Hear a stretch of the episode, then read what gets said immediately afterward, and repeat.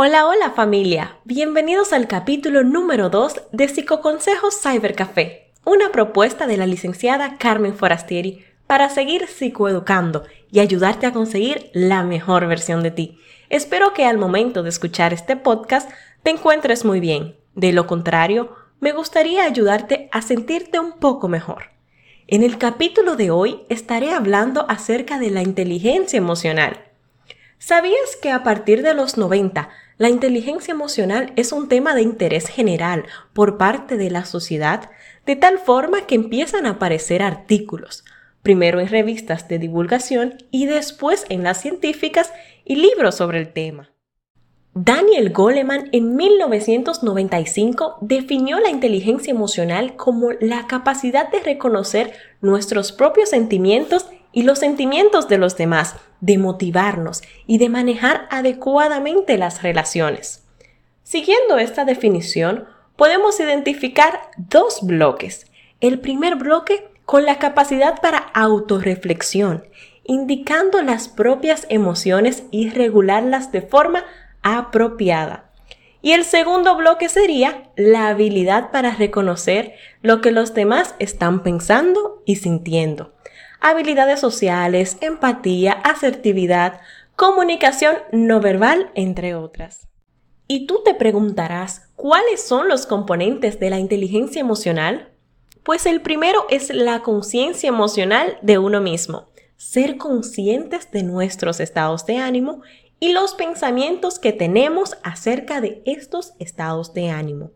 También está el control emocional, que es la capacidad para manejar las emociones de forma apropiada, teniendo buenas estrategias de afrontamiento a situaciones estresantes. Capacidad de autogenerarse emociones positivas.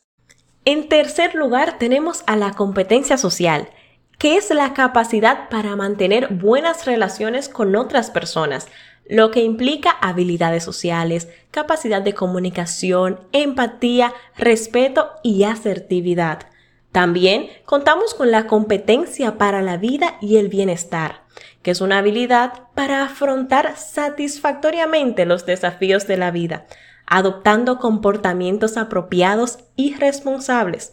Dentro de esta competencia podemos incluir la habilidad para fijar objetivos realistas, toma de decisiones, búsqueda de recursos y también la búsqueda de ayuda. Me gustaría saber si tú en algún momento te has preguntado por qué es importante la inteligencia emocional. La competencia emocional es una capacidad muy valorada por las empresas en estos momentos. De hecho, numerosos estudios han demostrado que una de las competencias fundamentales en la consecución del éxito profesional es la competencia emocional. La inteligencia o cociente intelectual parece que predice el 20% de los factores determinantes del éxito y el otro 80% restante parece que depende en gran medida de la inteligencia emocional. Recordemos que la empatía es la capacidad de experimentar y comprender las emociones que otra persona está sintiendo. Es una actividad que se asienta en el hecho de compartir el estado emocional de la otra persona. Entender por qué los demás se sienten como se sienten constituye el fundamento básico para establecer las relaciones sociales exitosas. Son tres, según Rosenhall, los elementos que permiten la aparición de la empatía. Estos son la atención, la sensación de bienestar mutua y la coordinación no verbal. Mientras que el optimismo es tener una fuerte expectativa de que, en general, las cosas irán bien a pesar de los contratiempos y las frustraciones. El optimismo es una actitud que impide caer en la apatía, la desesperación o la depresión frente a las adversidades siempre y cuando se trate de un optimismo realista. Para finalizar, quiero decirte que el optimismo y la esperanza, al igual que la impotencia y la desesperación, pueden aprenderse. Detrás de los dos existe lo que los psicólogos denominamos autoeficacia.